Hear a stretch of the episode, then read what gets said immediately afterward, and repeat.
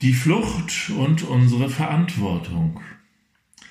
Seit Menschengedenken war unsere Spezies auf der Flucht.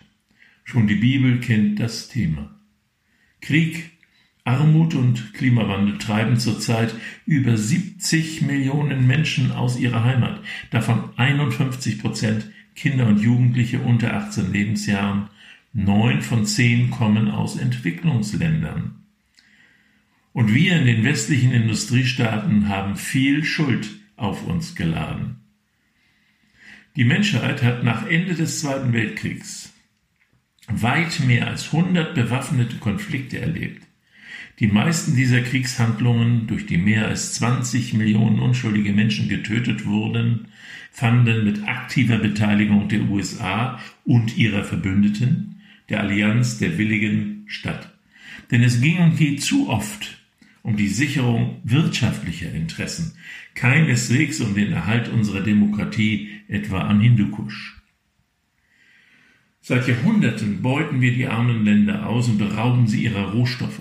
Bis heute.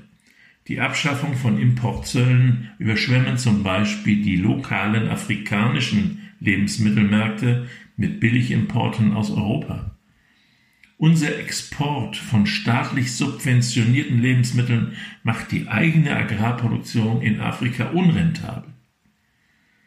Der ungezügelte Kapitalismus und sein Primat des ungehemmten quantitativen Wachstums vernichten unsere Umwelt. Das ist kein Naturgesetz, wie uns Ökonomen gerne weismachen wollen. Es sind spezifische Gesetze unserer kapitalistischen Wirtschaftsordnung.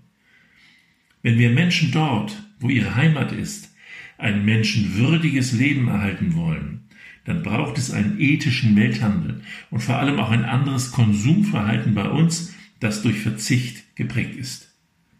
Haben Sie einen glücklichen Tag, aber seien Sie achtsam. Ihr Klaus-Dieter Müller.